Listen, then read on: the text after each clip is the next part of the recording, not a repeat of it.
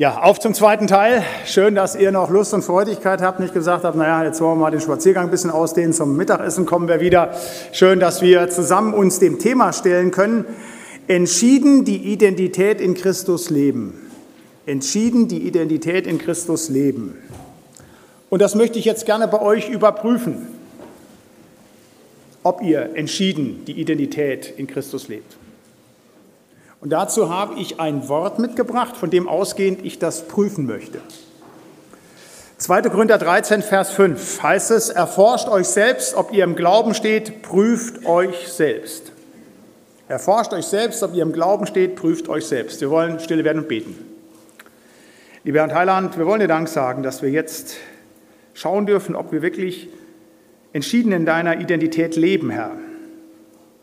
Wir wollen von diesem Wort ausgehend uns prüfen, ob wir wirklich bei dir sind oder ob es da irgendwelche Dinge sind, wo wir nacharbeiten müssen, Herr. Und damit wir Dinge recht verstehen, Herr, dazu brauchen wir jetzt deine Hilfe, auch für diese Predigt, diesen Vortrag. Und darum wollen wir dich alle miteinander bitten, Herr, segne du selber Reden und Hören deines heiligen und lebendigen Wortes. Amen.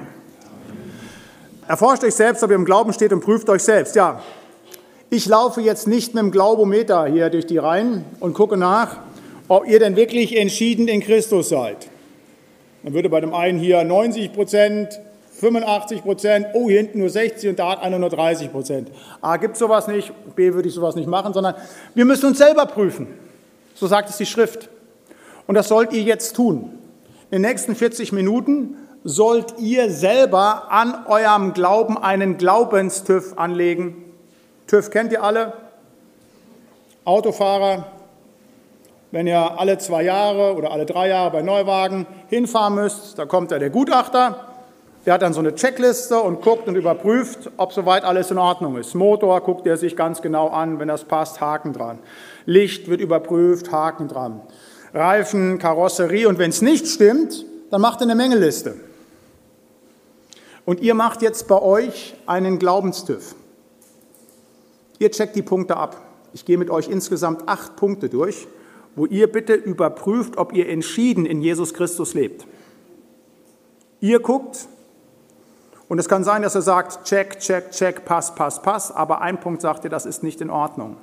Und ganz so wie beim TÜV, dann geht ihr bitte hin, dann setzt ihr euch in Bewegung, damit ihr entsprechend weiter nicht im Straßenverkehr, sondern im Verkehr mit unserem Herrn und Heiland funktionieren könnt. Den Glaubenstüff. Wir wollen uns selber erforschen, ob wir im Glauben stehen. Wir prüfen uns selber. Ich werde über acht Punkte sprechen. Erstens über die getroffene Entscheidung, zweitens über, die persönliche, über das persönliche Sündenerkennen, drittens über das geistliche Wachstum, viertens über den aktiven Dienst, fünftens über gehorsames Leben, sechstens über echte Demut, siebtens über selbstlose Liebe und achtens über felsenfeste Heilsgewissheit. All das sind Checkpunkte, um zu sehen, lebe ich wirklich entschieden im Glauben oder ist hier irgendwas bei mir nicht in Ordnung? Das erste, getroffene Entscheidung. Und da sind wir beim selben Punkt wie eben in der ersten Predigt. Nachfolge ist das Wichtigste. Aber ich stelle trotzdem nochmal die Frage, und da müsst ihr euch immer wieder prüfen, bin ich wiedergeboren, ja oder nein? Folge ich dem Heiland wirklich noch nach, ja oder nein? Auch da lasst euch von niemandem was anderes erzählen. Es ist nicht nur so, dass man eine Entscheidung treffen muss, dass man wirklich ihm nachfolgt, einmalig. Man kann auch abfallen vom Glauben. Stehst du noch in der Nachfolge? Hast du die Entscheidung für Jesus damals klar getroffen oder hast du überhaupt noch nicht getroffen? Ja oder nein? Und hier reden wir über den Motor, um beim Beispiel des Autos zu bleiben. Also du kannst eine super Karosserie haben. Nicht ganz toll. Kannst du eine 911er Karosserie haben halt und tolle Reifen und kannst die Karosserie lackieren und polieren und machen. Wenn da kein Motor drin ist, bewegt sich das kein Meter. Und genauso ist es im christlichen Leben. Bei ganz vielen Leuten ist nur Karosserie, ist kein Motor drin, ist kein Heiliger Geist. Die machen mit in der Kirche, aber keine getroffene Entscheidung. Und bitte grämt euch darüber nicht. Wenn ihr sagt, Mann, das soll keiner mitkriegen, ich bin doch jetzt schon hier 20 Jahre in der Gemeinde oder ich habe da alles mitgemacht. Das ist keine Schande. Ich bin in einer alten Kirche, Boris sagte eben, wir haben bald 40 Jahre Jubiläum, sage ich, ja, da kann ich mithalten, wir haben bald 800 Jahre Jubiläum halt. Also da kannst du schon mal so ein bisschen auf dicke Hose machen als Pastor. Und äh, ich bin der 29. Hauptpastor von St. Martini. Das ist so eine Ahnenkette, die bei uns ist. Sind ganz große Pastoren gewesen halt. Und mein Vorvorgänger, Professor Dr. Dr. Huntemann. Der Typ hatte mit 24 Jahren zwei Doktortitel, einen in Philosophie, einen in Theologie. Als er sein zweites theologisches Examen machen sollte, haben die in der bremischen Landeskirche gesagt, den prüfen wir nicht, weil da sehen wir schlecht aus, den winken wir sofort durch. Dann ist der Pfarrer gewesen, hat in der Gemeinde, in der Ramberti-Gemeinde, über Jahre Dienst getan, getraut, konfirmiert, allen Krempel gemacht. Brillanter Intellektueller, der hatte nur ein ganz klitzekleines Problem, der war nicht wiedergeboren. Keine Ahnung von Tuten und Blasen, nix, nur Schiss gemacht. Mitglied bei den Freimaurern, allen Krempel, alles weit weg. Und irgendwann kommt Billy Graham nach Hamburg. Da pilgern dann ganz viele Bremer nach Hamburg. Riesenveranstaltung, in den 60er Jahren.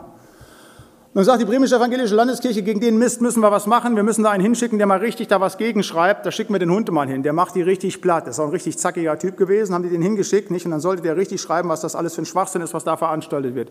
Der setzt sich in die Veranstaltung, wie gesagt, über Jahre schon Pfarrer. Promovierter Theologe. Und dann hört er sich das an und dann schreibt er keinen Artikel, wie blöd die sind, sondern der geht auf die Knie und übergibt an diesem Abend sein Leben Jesus Christus.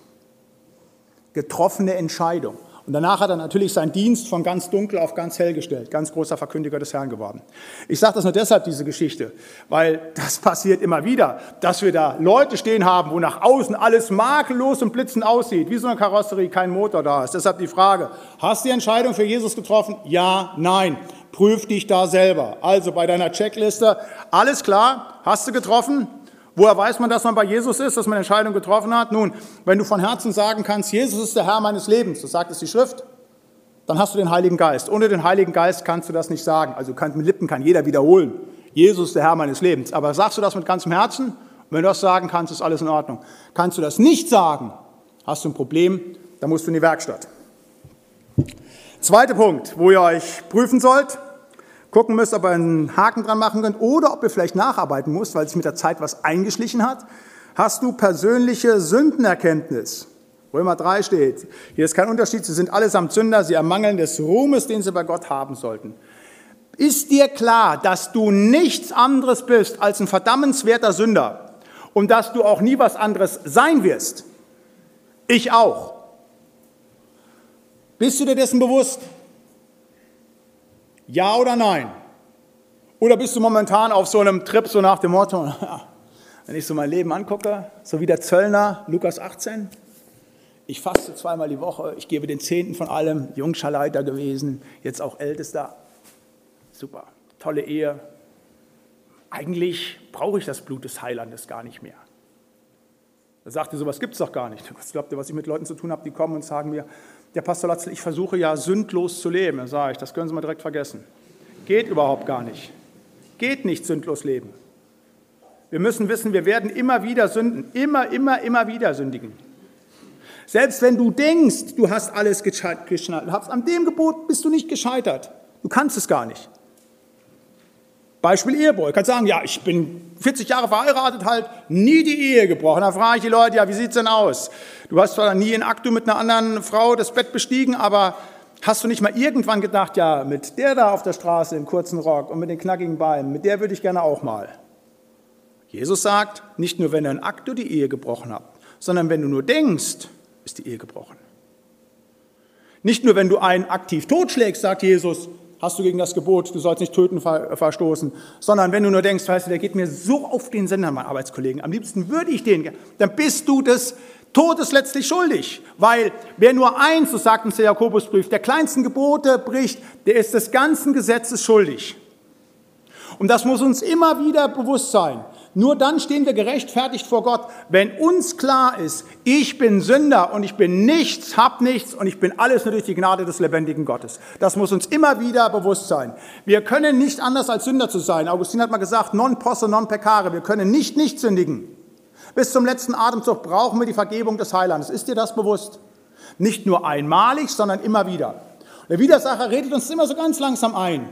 Ja? Wir müssen sein wie der Sünder im Tempel. Sei mir Sünder gnädig. Das ist die Grundhaltung. Wir haben bei uns sehr strenge Abendmahlsregelungen in der Gemeinde. Wir feiern nur sechsmal im Jahr Abendmahl und das auch außerhalb des Gottesdienstes halt. Und dann wird vorher mit Beicht und sowas. Und da kommen immer wieder ganz liebe Geschwister zu mir und sagen, Bruder Latze, ich möchte Ihnen das nur sagen, ich kann nicht zum Abendmahl kommen. Ich kann nicht an den Tisch des Herrn treten, weil ich bin so ein Sünder. Ich bin so ein Verlierer, ich schaffe es nicht. Das nicht, das nicht, ich bin nur eine Enttäuschung. Ich kämpfe, ich ringe, aber ich schaffe es nicht. Und wisst ihr, was ich zu denen sage? Herzlich willkommen. Mit der Einstellung bist du genau richtig. Wenn dir das klar ist, dass du nichts kannst und dass du immer wieder fehlst, dann ist das dein Platz. Dafür ist der Heiland gestorben. Ja, wirklich, ja, wirklich sage ich. Problematisch wird das, wenn Leute so glauben, so nach dem Motto, nehme ich auch mal gerade mit, ne? so nach dem Motto, eigentlich ja alles in Ordnung. Nicht die vermeintlichen christlichen Superstars. Nach außen wird das vielleicht nicht kommuniziert, aber nach innen denkst du so. Und prüf dich da selber. Wie sieht das mit deiner persönlichen Sündenerkenntnis aus? Ist dir klar, dass Jesus für dich auf Golgatha gestorben ist? Ist dir klar, dass das heute gilt für dich, morgen gilt und bis zu deinem letzten Tag? Ist deine persönliche Sündenerkenntnis klar, die dich immer wieder rückbindet unter das Kreuz und zu dem Blut Jesu Christi? Kannst du da einen Haken machen oder ist da vielleicht so der ein oder andere Flugrost angetreten, wo du sagst, hier muss ich doch nochmal nacharbeiten? Ein drittes, wo ihr euch prüfen müsst und prüfen sollt, ob ihr entschieden die Identität Jesu lebt, seid ihr im Glauben gewachsen? Epheser 4, Vers 15, also die Gebrauchsanweisung fürs Leben und auch für gerade die Gemeinde und für die gläubigen Menschen, heißt es, lasst uns wahrhaftig sein in der Liebe und wachsen in allen Stücken zu dem hin, der das Haupt ist, Christus. Wenn du deinen Glauben betrachtest, so im letzten halben Jahr, hat da Wachstum stattgefunden oder ist da eher Stagnation? Oder sind Dinge vielleicht sogar weniger geworden? Wie ist deine Beziehung zu Jesus? Bist du gewachsen?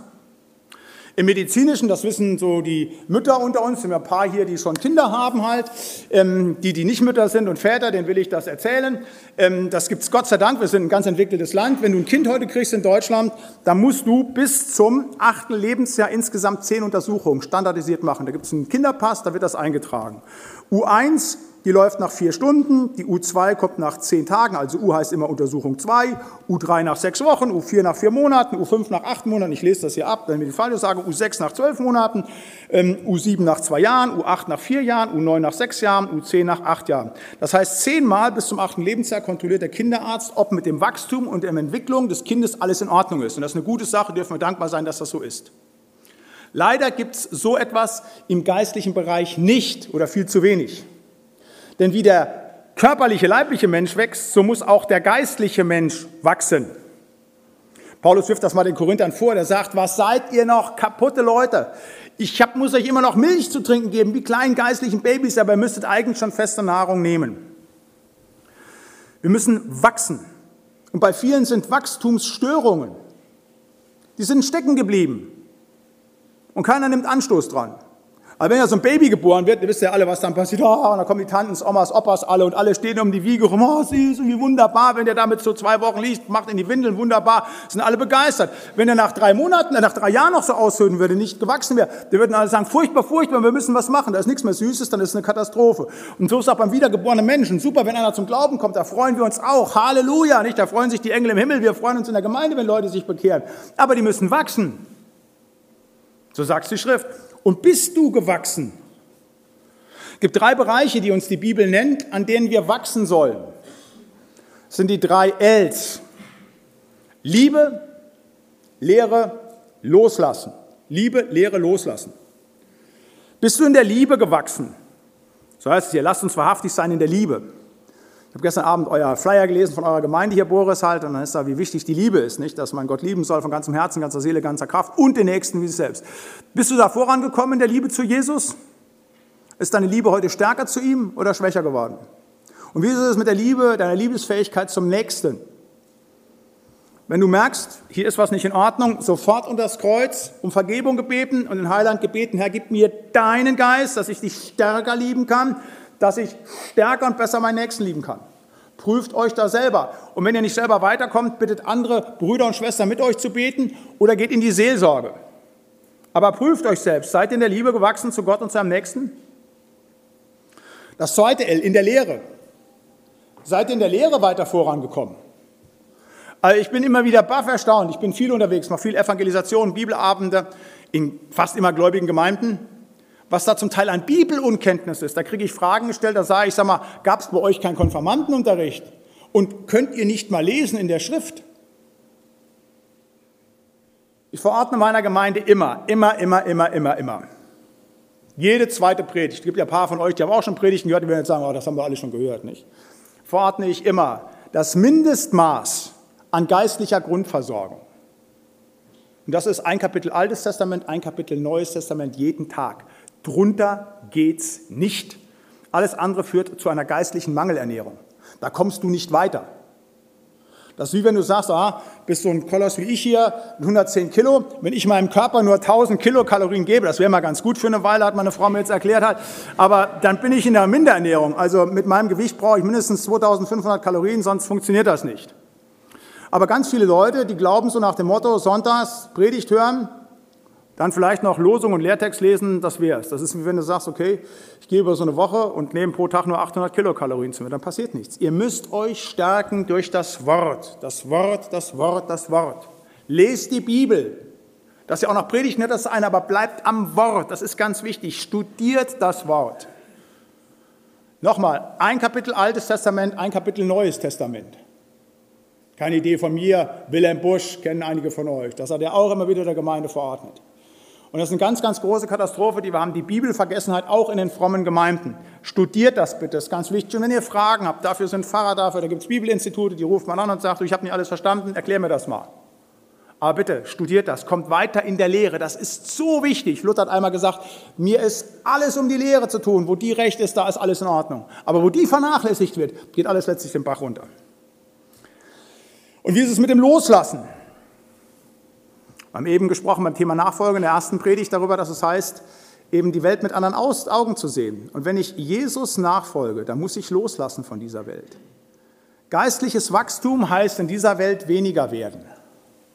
Loslassen. Wer sein Leben gewinnen will, der muss loslassen. Haben, als hätten wir nichts. Um geistlich zu wachsen, musst du loslassen. Wir müssen eines Tages sowieso loslassen. Kommt irgendwann der Tag, wo wir alle tot sind. Da müssen wir alles loslassen. Frau, Kinder, Enkelkinder, Haus, Auto, allen Krempel. Und wehe dem, der erst an dem Tag beginnt, mit dem Ding loszulassen, halt am letzten Tag, wenn es gar nicht mehr anders wird, wenn er da rein gezwungen wird. Loslassen heißt nicht, ich sage jetzt nicht verkauft alles, nicht, dass wir da missverstanden werden. Aber bindet euch nicht dran. Paulus sagt in 1. Korinther 7, haben als hätten wir nichts. Wenn ihr verheiratet seid, gut und alles wunderbar. Aber bindet euch nicht, dass ihr sagt so nach dem, das ist das Wichtigste, meine Frau nicht, das ist in Wirklichkeit mein Gott. Oder eure Kohle, das ist in Wirklichkeit mein Gott. Haben, als hätten wir nichts. Seid dankbar, wenn ihr die Kohle habt, gebt sie aus, macht euch ein vergnügliches Leben damit. Aber haben, als hätten wir nichts. Und wenn sie nicht mehr da ist, ist auch in Ordnung. Loslassen. Nur Jesus haben. Um den Mann vom Kreuz fassen zu können, musst du andere Dinge loslassen. Und wenn du meinst, die Dinge noch mitnehmen zu können, das geht schief. Guckt euch die Geschichte vom reichen Jüngling an. Er sagt, alles will ich machen, super, super, super. Aber als Jesus sagt, hier, gib alles, was du hast, in Harm und folge mir nach, dann geht das nicht mehr.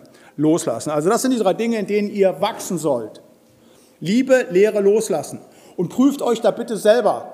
Habt ihr im letzten halben Jahr Wachstum gehabt? Vierter Punkt, wo ihr euch prüfen sollt bei diesem Glaubenstüff. Aktiver Dienst. Eben hat eine liebe Schwester gesagt, ja, du hast das ja äh, vergessen halt zu sagen, den vierten Punkt. Kommen wir gleich noch zu. Ich frage ja immer die Leute nicht, das hatte ich gesagt in der ersten Predigt, bist du wiedergeboren? Ja, nein. Zweiter Punkt, ist deine Aufgabe im Reich Gottes klar? Ja, nein. Dritte Frage, bist du brennend in deinem Dienst? Und vierte Frage ist dann, ist dein Hochmut unter Kontrolle? Aber bei dieser dritten Frage sind wir hier, bist du brennend in dem Dienst, den du tust? Machst du es wirklich mit vollem Einsatz? Egal, was es für ein Ergebnis gibt. Ich sage euch das, Jesus Christus überprüft euch eines Tages. Er wird die Früchte prüfen. Matthäus 17, Vers 19 bis 21. Jeder Baum, der nicht gute Früchte bringt, wird abgehauen und ins Feuer geworfen. Darum, an ihren Früchten sollt ihr sie erkennen. Es werden nicht alle, die zu mir sagen, Herr, Herr, in das Himmelreich kommen, sondern die den Willen tun meines Vaters im Himmel. Und das heißt, hingegebene Nachfolge. Wirklich sich einsetzen mit dem, was man hat. Nochmal, Jesus verlangt nicht von uns die Ergebnisse, aber das, was wir haben für ihn, dass wir es wirklich mit voller Hingabe tun. Und er kann das verlangen, weil er sich in seinem Sohn, weil Jesus sich selber für uns hingegeben hat. Hingabe, das ist das Entscheidende. Es gibt eine tolle Geschichte von Michelangelo, dem perfekten Künstler und seinem Lehrer Romano. Den kennt kein Mensch mehr, aber auch ein großer Künstler, weil aber nun der Schüler den Lehrer weit überstrahlt, spricht kein Mensch mehr davon. Und Michelangelo hat in der Schule von Romano gelernt. Und dann kriegen die den Auftrag mit anderen Schülern, die sollen eine Statue anfertigen. Und Michelangelo fertigt eine perfekte Statue an, wie sie nie zuvor ein Schüler von ihm angefertigt hat. Niemand. Und er macht diese Statue und die ist perfekt. Und dann kommt Romano, die ist fast fertig. Und dann sagt er, du Michelangelo, komm mal von der Leiter runter ich muss dir ein bisschen helfen, der kommt runter und denkt, er nimmt jetzt so das kleine Schmirgelpapier und zieht noch so Mühe irgendwo von der Nase ab, nix, der geht hin, nimmt den dicken Hammer und haut das ganze Ding kaputt. Und der Michelangelo steht fassungslos davor. Und dann sagt Romano im folgenden Satz, Begabung ist billig, Hingabe ist kostbar. Begabung ist billig, Hingabe ist kostbar. Der Michelangelo hatte das so drauf, der hat das aus dem FF gezaubert. Aber der hätte mehr drauf gehabt. Und das hat Michelangelo verstanden in dieser Lektion. Das, was er machte, war viel besser als das, was die anderen konnten. Aber der musste sich nicht anstrengen. Aber um der große Künstler zu werden, da musste er richtig sich hingeben, alles geben. Und genau das ist gefordert bei Jesus Christus. Alles zu geben. Nicht nur aus den Begabungen zu leben, sondern wenn dir viel gegeben ist, dann fordert, das sagt die Bibel, auch Christus viel von dir. Da kannst du nicht sagen, so nach dem Motto, ja, ich habe ja 25 Zentner, das ist dieses Gleichnis halt, ich arbeite da nur mit einem, sondern du musst dich voll einsetzen.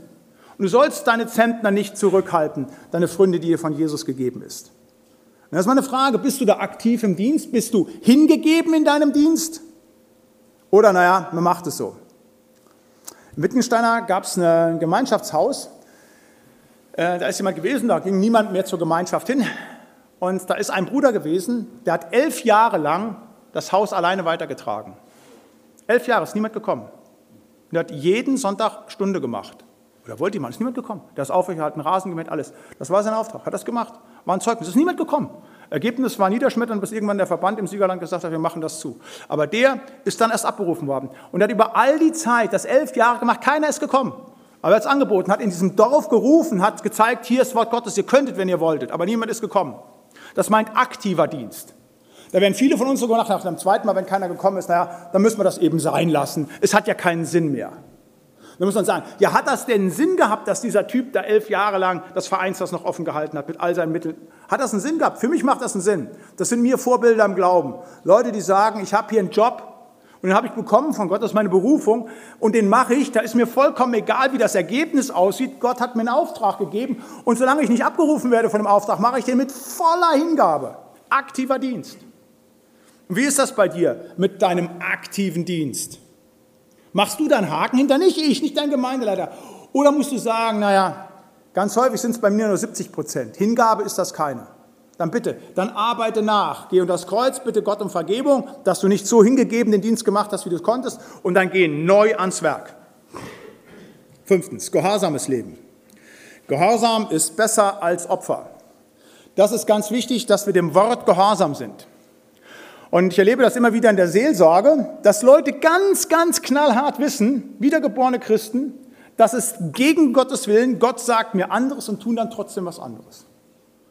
Und da kann ich immer wieder nur sagen, seid gehorsam. Du musst denen gar nichts sagen. Die erklären dir alles und die wissen genau, was der Weg ist, aber die gehen dir nicht. Und ich kann ihnen immer nur dieses Wort sagen, sei gehorsam, sei gehorsam, sei gehorsam. Wenn du, wenn du klar erkennst, was Gott dir sagt, und wenn du klar weißt, was sein Wille für dein Leben ist, dann sei da gehorsam, ganz gleich, was es kostet, was es ist. Keine Kompromisse, gehorsam sein. Abraham, der große Glaubensvater, der hat irgendwann einen ganz großen Gehorsamsdienst getan, als er seinen Sohn geopfert hat, den Isaac, oder bereit war, den zu opfern.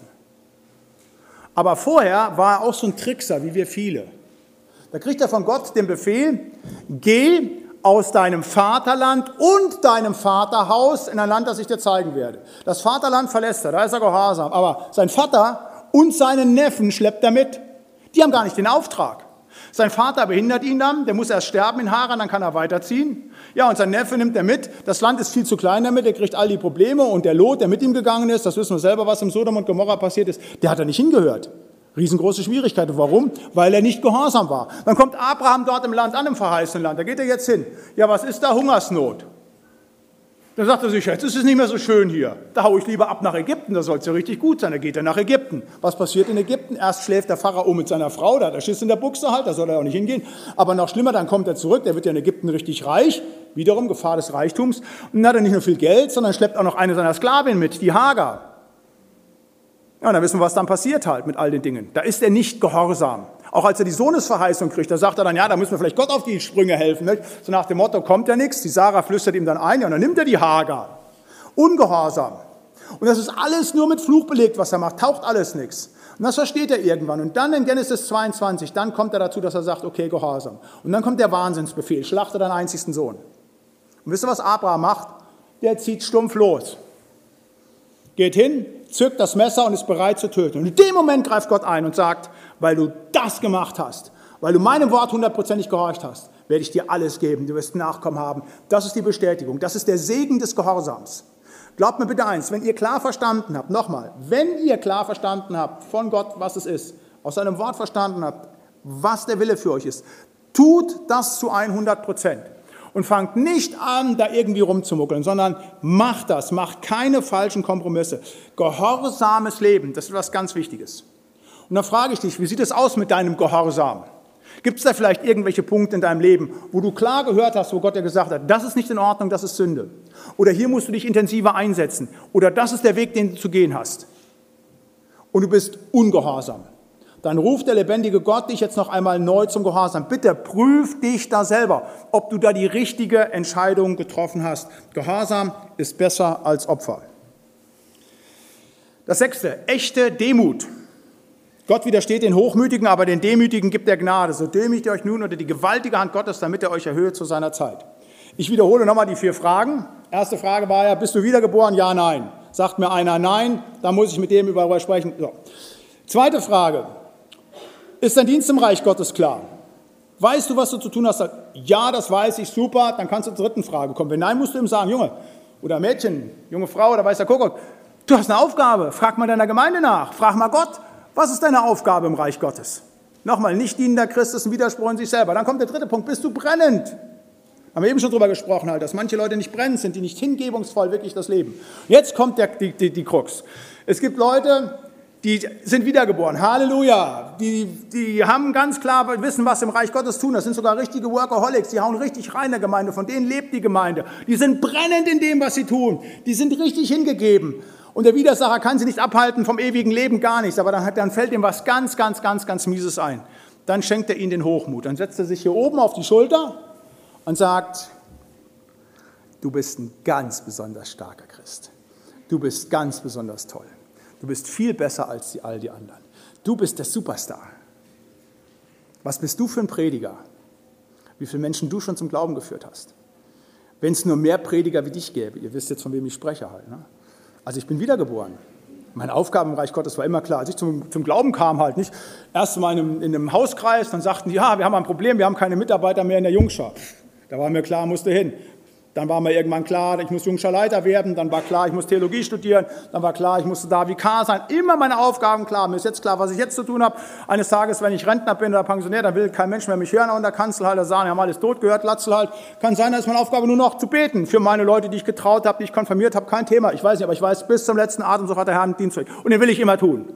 Und ich sage das wirklich, ich bin manchmal wirklich auch brennend. Ich hau wirklich manchmal rein. Das sage ich auch im Dritten. Nicht immer, aber manchmal habe ich wirklich Dampf und dann scheue ich mich auch nicht vor der Arbeit. Das ist egal, was kommt, dass mir wirklich die dir sagen, bitte mach weniger, halt nicht, du fällst irgendwann tot um, sage ich, ja, kein Problem, bin ich endlich in der Herrlichkeit, dann muss ich mir das hier nicht mehr antun. So. Aber wo ich ein echtes Problem habe, ich sage das jetzt wirklich auch, ist Demut. Ich bin hochmütiger Mensch. Dass ich dann wirklich denke, Mann, was sind das um mich herum schwache Kandidaten? Auch wenn du dann mit anderen gläubigen Pfarrern zusammen bist, gläubigen Pfarrern. Und die haben alle Angst. Dann denke ich bei mir so ganz häufig, Mann, was ist das für ein erbärmliches Gewinsel? Erhebe ich mich drüber und denke, oh, wie gut, dass ich aber so ein Feuer habe halt, nicht, dass ich da mich nicht fürchte, dass ich vorangehe, was ich drauf habe. Ich erzähle ich mal ein Beispiel. Ich habe eine Predigt gehalten, damals noch in Truppach, über Hochmut und Demut. Nachmittags ruft mich meine Mutter an und fragt, na Olli, wie geht's denn so? Man muss dazu wissen, meine beiden Geschwister, Bruder und Schwester sind auch beides Pfarrer. Da sage ich, Mutter, rufen wir bei Thorsten und Claudia an. Dann fragst du die mal, wie viel die an Gottesdienstbesucher hatten und fragst ja mal, was an Kollekte drin war. Und dann nimmst du die Kollekte von den beiden, addierst die und multiplizierst sie mit zehn. Dann ist es immer noch halb so wenig, wie es bei uns war. Das ist nicht so, nach der Botschaft war ich hatte über Hochmut gepredigt, aber meiner Mutter musste ich nochmal, das sind dann so familiäre Dinge, verklickern. Also der wirklich, wirklich, wirklich gute Junge, den du auf die Welt gebracht hast, das ist der Olli. Ja? Telefonhörer aufgelegt, aber dann ist ja Gott sei Dank der Geist Gottes, sagt, was redest du für eine Scheiße? Weißt, das kann doch nicht sein. Du kannst doch nicht der Gemeinde klar erklärt haben, dass Hochmut nicht sein soll, bei aller Richtigkeit. Und deshalb sage ich das wirklich. Es klingt so ein bisschen witzig, aber das ist eine große Gefahr. Gerade die Starken, gerade die vorne stehen, und wenn der Widersacher dann nicht mehr rankommt, nochmal, dann fängt es an mit Hochmut. Und dann denkst du, hey, du bist was, du hast was, nix. Und ich könnte Geschichten erzählen, wirklich, glaub mir, wo ich mit leeren Händen dagestanden habe, nix hatte mehr, Predigten, die gar nicht mehr gingen, und dann schenkt der Herr Gnade, du stehst nur da und denkst so, das, der lebendige Gott, er alleine. Und zu mir, bitte, auch wenn ihr sagt, findet ihr irgendwas gut, bitte soll mir niemand sagen, Oliver gut war stark, gibt immer nur Jesus die Ehre halt, nicht immer wieder. Das ist wichtig. Aber prüft euch auch selber, ob ihr vielleicht auch in dieser Gefahr steht, nicht? Und so dann klammheimlich. Das kriegt in der Gemeinde häufig keiner mit, nicht? Das läuft so ganz innen ab, aber der lebendige Gott sieht es ja. Und wirklich, wenn ihr hochmütig werdet, bitte sofort unter das Kreuz, weil den Hochmütigen widersteht der Herr. Das kann er überhaupt gar nicht leiten, wenn er da mit Knechten zu tun hat. Und wir sind nur Doulos Jesus Christus, wir sind nur Sklaven Jesu Christi. Wenn die auf einmal anfangen, sich darauf etwas einzubilden, was der Heiland Jesus Christus getan hat und gegeben und geschenkt hat. Deshalb prüft euch das selber. Ist euer Hochmut unter Kontrolle? Habt ihr echten Demut? Ein siebtes, wo ihr euch prüfen sollt, ob ihr wirklich entschieden in der Identität Jesu lebt, ist die selbstlose Liebe. Ich habe das eben schon angedeutet bei dem Wachstum, aber Liebe ist etwas so Wichtiges, dass ihr da immer wieder gucken müsst. Auch das ist ein Punkt, wo ich immer wieder nacharbeiten muss. Ich bin sehr häufig sehr lieblos. Da muss ich immer wieder um Vergebung bitten, muss ich immer wieder bitten, Herr, gib mir Liebe. Mit der Liebe zum Herrn ist es etwas, ich sage nicht, dass das in Ordnung ist, aber das ist es nicht so sehr, sondern die Liebe zum Nächsten. Ich bin häufig hart und brutal und gemein und das ist nicht gut. Und ich muss dann immer wieder um Liebe bitten, weil Gott hat gesagt halt, das ist das höchste Gebot. Du sollst ihn lieben von ganzem Herzen, ganzer Seele, ganzem Gemüt und deinen Nächsten wie dich selbst. Und ich scheitere immer wieder daran. Und ich muss da immer und immer wieder auch nacharbeiten. Ich muss immer wieder unter das Kreuz und muss sagen, hier habe ich nicht genügend geliebt. Hier bin ich dir kein gutes Zeugnis gewesen. Hier haben Menschen an meinem Handeln nicht dein Liebeshandeln erkannt, sondern sie haben die Härte und die Brutalität erlebt. Man muss manchmal im Glauben auch klare Schnitte setzen. Auch das ist wichtig, auch das gibt es. Aber die Frage ist, dem gegenüber ich die Schnitte setzen muss, ob das in der Kirche- und Gemeindezucht ist oder ob, wenn ich gegen Ungläubige antreten muss in der Landeskirche, die Frage ist, ist trotzdem bei mir noch Liebe oder fange ich an, die zu verachten? Wie ist das in mir? Und das ist natürlich dann manchmal auch ein innerer Kampf. Aber wenn ich feststelle, es ist zu wenig Liebe, dann ist es ganz wichtig, dass ich wirklich dann neu unter das Kreuz gehe. 1. Korinther 13, hohe Lied der Liebe. Wenn ich allen Glauben hätte, dass ich die Berge versetzen könnte und hätte die Liebe nicht, so wäre es mir nichts nütze. Wenn ich all meine Habe den Armen gäbe und hätte die Liebe nicht, das wird mir nichts bringen. Deshalb ganz wichtig, prüft euch da immer wieder, ob ihr diese selbstlose Liebe habt, die Agape. Ihr wisst, dass es im Griechischen drei Begriffe für die Liebe gibt. Eros, Philia, Agape. Eros ist die Liebe halt, die sagt immer nur ich, ich, ich, ich, ich. Das ist so, wenn der 20-jährige Bursche das attraktive 20-jährige Mädchen sind. Die will ich haben. Ich will sie haben. Nicht? Das ist Eros. Philia ist die Liebe, ich und du. Das ist so, wenn Oma und Opa nach 50 Jahren Ehe immer noch Händchen halten auf der Parkbank sitzen und sagen, ach, wie wunderbar, dieses wir beide zusammenhalten, das ist die Filia, nicht das, das Wertschätzende. Aber das, worum es in der Bibel geht, ist die Agape, was nur das Du kennt. Das ist das, was die Mutter macht, die viermal in der Nacht schon aufgestanden ist, wo das Kind geschrien hat, halt, die keinen Schlaf gefunden hat, und jetzt schreit das Kind ein fünftes Mal. Und du stehst das fünfte Mal auf, hast die Augen nicht zugemacht, nimmst dein Kind in den Arm und hast es trotzdem lieb und sagst mit allem, was ich auf, nur das Kleine, du, du, du. Und hast du diese selbstlose Liebe für deinen Nächsten? Prüf dich da selber. Und danach das und letztes, der erste Punkt und der letzte Punkt, die sind ganz besonders wichtig. Hast du felsenfeste Heilsgewissheit? Felsenfeste Heilsgewissheit. Ich habe eben erzählt von diesem Professor Dr. Dr. Huntemann. Vor vier Jahren habe ich ihn beerdigt der war schon ziemlich zackig und er hat gesagt, diese Welt, die ist alle so verrückt und kaputt. Ich bin so einmal im halben Jahr mit dem Essen gegangen und habe gesagt, Bruder Latze, wenn Sie mich beerdigen, dann müssen Rachepsalmen gesungen werden, Rachepsalmen halt nicht. Und wir müssen mit der Kirche abrechnen und alles halt. Da habe gedacht, wenn das Ihr Wunsch ist, legen Sie es fest, Bruder Hundemann, mache ich alles, wenn auch Rachepsalmen gelesen halt nicht. Äh, und dann kam es dann doch anders, als dann äh, die Verfügung für die, äh, für die Trauerfeier war.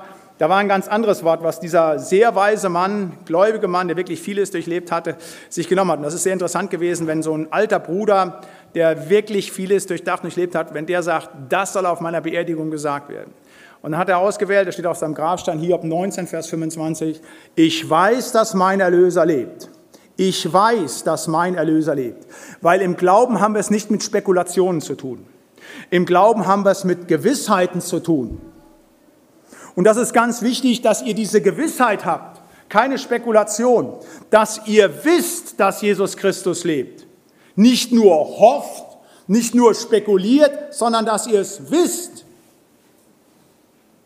Römer 8, Vers 38 sagt Paulus, ich bin gewiss, dass weder Tod noch Leben, weder Engel noch Mächte noch Gewalten, weder Gegenwärtiges noch Zukünftiges, weder Hohes noch Tiefes noch eine andere Kreatur unterscheiden kann von der Liebe Gottes, die in Christus Jesus ist, dessen ist er gewiss. Hebräer heißt es, der Glaube ist eine feste Zuversicht. Das muss fest sein. Felsenfeste Heilsgewissheit. Ich bin reformierter Pfarrer, also komme aus dem reformierten Bereich, da haben wir den Heidelberger Katechismus. Und äh, da die erste Frage, die die Konfirmanden auswendig lernen müssen, was ist dann einziger Trost im Leben und im Sterben, dass ich mit Leib und Seele im Leben und Sterben nicht mir, sondern meinem getreuen Heiland Jesus Christus gehöre. Dann geht das ein bisschen weiter und heißt es schließlich, darum macht er mich auch durch den Heiligen Geist des ewigen Lebens gewiss. Das ist so wichtig für die Nachfolge, dass ich das weiß, dass es da keinerlei Schwierigkeiten gibt. Hier lebt es auch in der Seelsorge immer wieder, dass auch Christen kommen und darin vom Widersacher angefochten werden. Die dann sagen, ich fange jetzt an zu zweifeln, ob es wirklich so ist. Zweifel ist immer vom Widersacher. Nein, es stimmt, Jesus lebt. Und wenn du an ihn glaubst, hast du ewiges Leben. Halleluja. Johannes 5, Vers 24, da steht es geschrieben, wer mein Wort hört und glaubt dem, der mich gesandt hat, der hat, der hat, der hat das ewige Leben, kommt nicht ins Gericht, sondern ist vom Tode zum Leben hindurchgedrungen. Johannes 11, Jesus Christus spricht, ich bin die Auferstehung und das Leben. Wer an mich glaubt, der wird leben, auch wenn er stirbt. Und wer da lebt und glaubt an mich, der wird nimmer mehr sterben. Glaubst du das? So fragt dann Jesus. Glaubst du das? Und da muss ein 100%iges Ja kommen, ohne irgendwelches Wackeln. Weil wenn du da wackelst, dann musst du gar nicht anfangen in die Nachfolge, dann, da musst du erstmal wieder zugerüstet werden. Das ist so wichtig. Ich war lange bei der Feuerwehr. Wenn wir mit der Feuerwehr mit einem Angestrupp irgendwo ins Haus reingegangen sind, um da wirklich im brennenden Haus Menschen zu retten, dann war klar, die Leute, die im Angriffstrupp sind, Atemschutzträger, die mussten sportlich fit sein, die mussten richtig was drauf haben, weil sonst würden die sich selber gefährden. Wenn die da krank waren, wenn dann einer ankam, hat's Bein gebrochen, war vollgesoffen, ich will jetzt da reingehen, hätte man gesagt, nee, bleib du mal lieber draußen. Das muss richtig funktionieren und genauso im geistlichen Bereich. Da müssen diejenigen, die Dienst im Reich Gottes tun, das muss Voraussetzung sein, dass du felsenfeste Heilsgewissheit hast. Das muss stimmen. Und wenn nicht, bitte sofort in die Seelsorge. Das ist ganz wichtig. Ich weiß, der Widersacher greift immer wieder Christen an und macht sie da einfach zweifelnd. Aber glaubt mir, wenn der Heilige Geist in euch stark ist, dann habt ihr diese Heilsgewissheit. Und wenn man die hat, trägt das alles. Wenn ich weiß, ewiges Leben wartet auf mich, himmlisches Jerusalem, ich bin nur für eine kurze Zeit noch hier, ich freue mich auf das. Und das ist ja das, was dann der Heilige Geist entwickelt, Freude. Da gehe ich ganz anders in die Nachfolge rein. Als wenn ich sage, ich weiß ja gar nicht, ob ich eines Tages weiterleben werde. Könnt ihr euch vorstellen, nicht? Wenn ihr da Zweifel habt, ich weiß ja gar nicht, ob es ewiges Leben gibt. Ja, das, wie will ich denn da irgendwie eine Nachfolge leben? Also das ist, wie gesagt, ganz wichtig, dass ihr felsenfeste Heilsgewissheit habt, dass ihr wisst, dass euer Erlöser lebt und dass er euch ewiges Leben gibt. Bitte checkt das ab in dieser Glaubenstüffliste ganz persönlich, weil ihr erforscht euch selbst, ob ihr im Glauben steht. Und wenn ihr an irgendeinem Punkt feststellt, hier muss ich nacharbeiten, dann bitte seid nicht nur Hörer, sondern auch Täter des Glaubens. Und das Gute ist ja, wenn wir zum TÜV fahren, da gibt es irgendwann Momente, wenn das Auto knitter kaputt ist, dann sagt der TÜV, hier gibt es gar nichts mehr, da kannst du gar nichts mehr machen. Bei unserem Gott ist es so, egal in welchem geistlichen Zustand wir sind, der sagt immer wieder neu, okay, du kriegst doch mal eine neue Chance. Ich würde mir selber häufig nicht die Glaubenstüv-Plakette geben. Aber bei Jesus Christus ist es so, wenn ich zu ihm komme und sage, Herr, hier habe ich Mist gebaut, hier habe ich versagt, in meinem geistlichen Wachstum, in meiner Sündenerkenntnis, mit meinem Hochmut halt und bringe ihm das, dann wischt er das weg, gibt mir die Plakette und sagt, Olli, weiter voran, jetzt darfst du weitermachen. Und das ist das Wunderbare, was ihr auch machen dürft. Wenn ihr feststellt, hier ist irgendwas nicht in Ordnung. Geht zu Jesus, bringt es in das Kreuz und er wird euch eine neue Chance geben und die Glaubenstüv-Plakette aufkleben. Erforscht euch selbst, ob ihr im Glauben steht, prüft euch selbst. Erstens getroffene Entscheidung, zweitens persönliche Sündenerkenntnis, drittens geistliches Wachstum, viertens aktiver Dienst, fünftens gehorsames Leben, sechstens echte Demut, siebtens selbstlose Liebe und achtens felsenfeste Heilsgewissheit. Erforscht euch selbst, ob ihr im Glauben steht, prüft euch selbst. Amen.